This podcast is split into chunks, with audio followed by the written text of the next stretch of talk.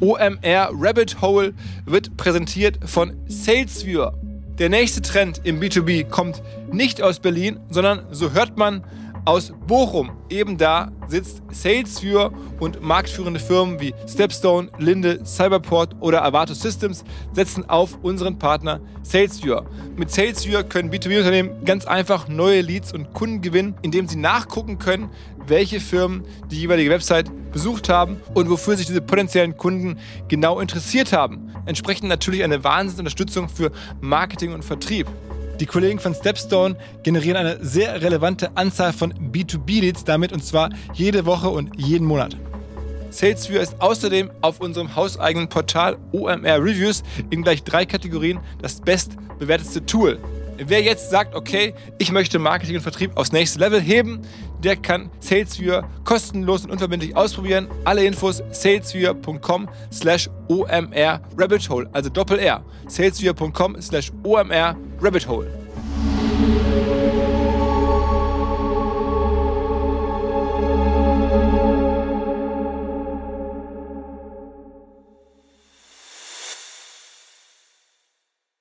Ich habe früher in der Wirtschaftsredaktion einer großen Regionalzeitung gearbeitet. 2019 haben wir dort einen neuen Newsletter gestartet, in dem wir wöchentlich über die Startup-Szene berichten wollten. In der ersten Ausgabe am 15. März 2019 haben wir über Christian Miele berichtet. Mein damaliger Chefredakteur Michael Bröker hatte gehört, dass der Investor neuer Präsident beim Bundesverband Deutsche Startups werden soll, der heute ja nur noch Startup-Verband heißt. Ich habe damals mit Christian Miele telefoniert und daraus eine Geschichte gemacht. Es war eine kleine Exklusivnachricht in der ersten Ausgabe. Ich fand das damals ziemlich cool. Seitdem habe ich ein paar Mal an Pressekonferenzen teilgenommen, bei denen er als Präsident des Startup-Verbandes gesprochen hat. Aber ein persönliches Gespräch habe ich erst jetzt wieder für unseren Podcast mit ihm geführt. Denn auch Christian Mieles Karriere begann in der Startup-Szene bei Rocket Internet. Als Teil eines Grüppchens, das er scherzhaft mal Ollis Schlägertruppe genannt hat. Warum? Das erfahrt ihr in diesem Sommerpausen-Special von OMR Rabbit Hole, die Samba Story, bevor es dann am 14. August mit der nächsten regulären Folge weitergeht. Germany is getting a bad name because of the Samwar brothers. You guys, anytime you meet somebody from the Samwar brothers, you should boo and hiss them. I hate Rocket. I hate the Samwar brothers. I hope they die. Um,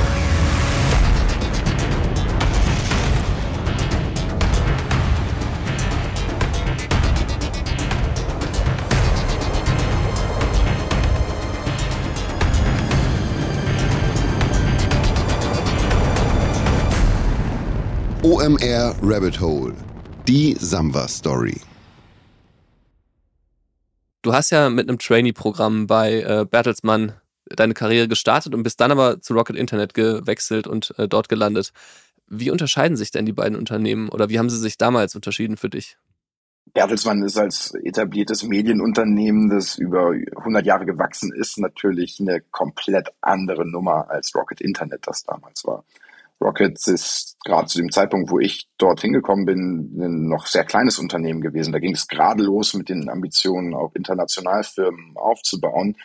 Und insofern gab es da dann de facto gar keine Strukturen. Und ich glaube, der wirklich große Unterschied besteht dann bei so einem frühphasigen Unternehmen im Vergleich zu so einem großen Konzern darin, dass eben ganz viel noch auf ein weißes Blatt Papier geschrieben werden kann und auch muss. Und das ähm, war auch damals einer der Gründe, warum ich das sehr spannend fand, zu Rocket zu gehen das war ja, glaube ich, so 2011 ungefähr, ne? Ähm, wie hast du denn Olli ja, Samba damals, oder 2010, wie hast du denn Olli Samba damals kennengelernt oder Rocket damals kennengelernt? Ein Kollege von mir ähm, bei Bertelsmann hat mal für Olli gearbeitet und ähm, in dieser Zeit, in der er mit Olli gearbeitet hat, haben die sich irgendwo kennengelernt und dann hat er mir irgendwann mal eine Intro gemacht und gesagt, komm, unterhalte dich doch mal mit äh, Olli, der baut da ganz spannende Firmen auf und vielleicht interessiert es dich ja auch mal, dich unternehmerisch auszutoben.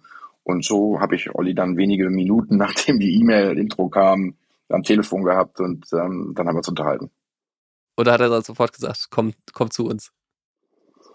Naja, wir haben dann ein bisschen miteinander gesprochen und dann ein paar Tage hin und her geschrieben und dann war das aber auch von meiner Seite aus absolut gewünscht und dann haben wir beide gesagt, so komm, dann machen wir das jetzt. Und dann habe ich bei Bertelsmann gekündigt und bin dann zu Rocket gegangen. Und welche Projekte hast du dann damals bei äh, Rocket Internet umgesetzt? Ähm, Also ich war als Global Venture Development ähm, Director damals eingeteilt, bei Westwing und bei Pay11 mit anzuschieben. Pay11 ist ja dann später in SumUp übergegangen. Und ähm, das waren die zwei Projekte, die ich mit betreut habe. Und was heißt es konkret? Also was hast du dann da gemacht? Was waren so deine Aufgaben? Dieses Global Venture Development Programm, wie Olli das früher getauft hat, war eine ähm, Truppe von mehreren Personen, die in diese Firmen frühzeitig reingegangen sind, um Prozesse mit aufzubauen und überhaupt erstmal mit Hand anzulegen. Es ging ja immer darum, schnell vom Startpunkt wegzukommen. Und wenn du noch nicht für die entsprechenden Rollen das geeignete Personal hattest, dann sind wir eingesprungen und haben dann interimsmäßig im Prinzip diese Aufgaben erfüllt. Und das war sehr, sehr vielfältig. Also von HR-Aufgaben über IT-Aufgaben bis hin zu Sales und äh, Marketing, tatsächlich Produktthemen, also alles, was man sich vorstellen kann, ähm, haben wir mit angepackt. Das war auch der Charme dieser Rolle, weil wir in die unterschiedlichsten Bereiche von so einem Unternehmen ganz früh reingucken konnten und mit angepackt haben. Deswegen hat das mir zumindest auch früher sehr viel Spaß gemacht. Woher konntest du das denn alles? Also alle diese Rollen, die du da übernehmen musstest? Ja, das ist ja das Tolle an, an der Zeit bei Rocket Internet damals gewesen. Ich war da 22 Jahre alt und äh, wusste natürlich noch überhaupt nicht, wie diese ganzen Dinge funktionieren. Aber du hast es dann halt gelernt on the job. Und das war das Faszinierende an dieser, dieser Aufgabe, dass wir dort in äh, wirklich viel Verantwortung reingekommen sind und äh, Dinge ausprobieren durften und einfach mal gemacht haben. Das ähm, habe ich damals als, eine, ähm, als ein extremes Geschenk empfunden. Ich habe so ein Interview von dir gefunden, wo du, äh, wo du gesagt hast, man hätte euch auch oder ihr habt euch auch irgendwie Ollis Schlägertruppe genannt. Es ähm, klingt jetzt erstmal nicht so, als ob man sich freuen würde, wenn ihr irgendwo auftaucht. Äh, wie kam denn dieser Begriff zustande? Ja, äh, ich weiß, ich weiß, ich, ich weiß es ehrlich gesagt nicht mehr genau, wo dieser Begriff dann genau hergekommen ist. Das war aber zu den Westwing-Zeiten, damals irgendwo in München, abends mal nach der Arbeit, äh, irgendwie in so einer Kneipe oder so, da ist dieser Begriff mal gefallen. Ähm, ich weiß nicht mehr genau, wer das gesagt hat, ehrlich gesagt. Aber wir fanden das irgendwie lustig, ja, dass man, dass man uns geschickt hat, um irgendwie ja, das mal aufzuräumen. Ja, äh, der Begriff selber hat sich danach dann irgendwie durch ein Gründerszenen-Interview vor ein paar Jahren dann mal so ein bisschen hochgeschaukelt. Aber äh, so in der Analogie fanden wir das damals sehr, sehr lustig. Ja. Es gibt ja generell auch, also von diesen Begrifflichkeiten auch mal abgesehen, gibt es ja irgendwie auch wahnsinnig viele äh, Anekdoten so aus dieser Rocket-Zeit, ähm, auch über Oliver Samba oder so. Was ist denn so eine Anekdote oder gibt es irgendwie so eine Anekdote, wo du auch heute noch irgendwie immer erzählst, so, also wenn du so auf Rocket oder, oder Samba angesprochen wirst, so, das ist so die Anekdote, die bringst du immer wieder, weil die einfach so lustig, so beschreibend oder so ist? Also ich meine, es gibt natürlich wirklich viele Anekdoten zu Olli. Ähm, ich habe mich immer versucht, da auch mit so einer anderen Seite ähm, zu äußern über ihn. Und zwar, das ist die Geschichte, die ich dann immer gerne erzähle, um auch so ein bisschen ein Gleichgewicht damit reinzubringen. Ähm, bei mir ist damals, als ich bei Westwing gearbeitet habe, meine Mutter gestorben und da war Olli ein absolut großartiger Chef und Vorgesetzter, der mir den Rücken freigehalten hat, Freiräume gegeben hat und ich einen enormen Support von ihm und auch von Rocket als Ganzes bekommen habe. Und ähm, ich finde, bei all den lustigen Geschichten, die man auch aus dieser Rocket-Zeit erzählen kann und bei all den lustigen Geschichten, die man wahrscheinlich auch über Olli erzählen kann, ähm, darf dann immer nicht vergessen, dass es da auch eine menschliche Seite gibt und eine, eine, eine ganz liebe Seite gibt. Und das ist dann deswegen immer so die Anekdote, die ich gerne erzähle, weil es eben mal nochmal ein ganz anderes Bild über einen Oliver Samba gibt, äh, der ja sonst auch ähm, immer gutes Meme-Material liefert. Ja, ja war er denn zu allen so oder hattest du dann irgendwie, also hast du das Gefühl, er hatte auch Na, also ich, ich, ich habe also ich habe ich hab mehrere Stories dieser Art von von anderen auch mitbekommen. Die kann ich jetzt persönlich nicht erzählen, weil ich nicht dabei gewesen bin, aber natürlich gibt's auch diese Seite äh, eines Oliver mhm. Sambas. Ja, ja die äh, Geschichten, die äh, man jetzt häufiger in den Nachrichten liest, diese gibt's auch, ja, aber es gibt eben auch die andere Seite der Medaille. Na, jetzt, also vom persönlichen ein bisschen weg, wenn man jetzt ein bisschen ähm, auf Rocket Internet als Modell guckt, da muss man ja sagen, nach dem Börsengang, klar, dann gab es, also nach dem Börsengang von Rocket Internet gab es wahnsinnig viele Börsengänge von Rocket-Tochterfirmen. Also das ist, glaube ich, auch in dieser Form nie wieder da gewesen in Deutschland seitdem, dass ein Unternehmen so viele weitere Börsenunternehmen äh, produziert. Aber trotzdem hat dieses Modell ja langfristig nicht so funktioniert, wie man es sich beim Börsengang erhofft hat.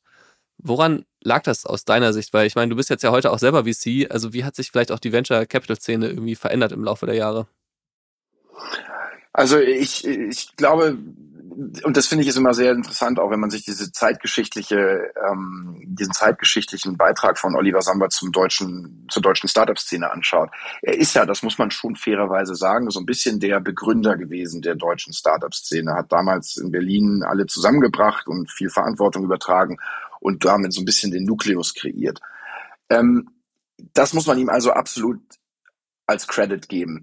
Was ich heute so in der Rückschau manchmal etwas kritischer sehe und denke, das hat er nicht gut gemacht, ist ähm, so die Incentivierung seiner, seiner wirklich besten und engen Leute. Ich glaube, er hätte, ähm, und das hat er bei vielen auch, auch sichergestellt, aber ich glaube, er hätte wesentlich erfolgreicher sein können und vielleicht auch bessere Firmen noch aufbauen können, wenn er da großzügiger gewesen wäre mit einzelnen Personen. Ähm, gab ja dann immer diese wilden Geschichten mit den wenigen Prozenten an irgendwelchen Landesgesellschaften etc. Ja, das wird jetzt bei den großen Börsengängen äh, ist es jetzt nicht das Problem gewesen, aber das war glaube ich nicht seine Kernstärke. Er hat ja eigentlich, wenn man über die Zeit hinweg schaut, seine sehr sehr guten Leute immer irgendwo verloren und ähm, ich glaube, da hat er einfach Chancen liegen gelassen, die er ähm, die andere in seiner Funktion vielleicht besser gemacht hätten oder auch zumindest in, an anderen Orten auf der Welt andere Unternehmer bewiesen haben, dass das viel, viel mhm. effizienter und besser ist, wenn du die Chancen auf der Incentivierungsseite nutzt. Mhm. Jetzt ist ja öffentlich natürlich auch durch Rocket Internet immer sehr stark Olli Samba im Fokus gewesen. Aber es gibt ja noch zwei andere Brüder, die zumindest in den Anfangsjahren und dann auch in, auf einzelnen Projekten irgendwie äh, Zalando oder Home24 oder so ja auch sehr viel Beitrag geleistet haben oder auch wie jetzt Alex Samba immer noch sehr aktiv sind. Wie würdest du denn die Bedeutung der drei Brüder für diese für die deutsche Startup-Szene insgesamt beschreiben? Naja, es waren halt immer die Samba-Brüder. Ne? Dass ähm, Olli da sicherlich so der aktivste und aggressivste war, das ist jetzt kein Geheimnis, aber ich glaube, dass Marc und Alex da trotzdem auch auf ihre Art und Weise einen immens wichtigen Beitrag zur Gründerszene geleistet haben. Und du hast ja gerade selber gesagt, dass der Fokus dann zum Teil etwas anders gelagert gewesen ist und die haben sich eben um dann ganz wichtige Beteiligung, wie zum Beispiel Zalando, gekümmert. Also insofern, das ist immer wie bei so einem Fußball, bei so einer Fußballmannschaft. Du hast halt Personen, die weitaus mehr in der Öffentlichkeit stehen als andere, aber am Ende gewinnt die Mannschaft ja als Ganzes mit dem Torwart und dem Abwehrspieler und dem Mittelfeldspieler und dem Stürmer zusammen. Und ich glaube, so ist es auch bei den drei Brüdern gewesen. So, das war's auch schon wieder.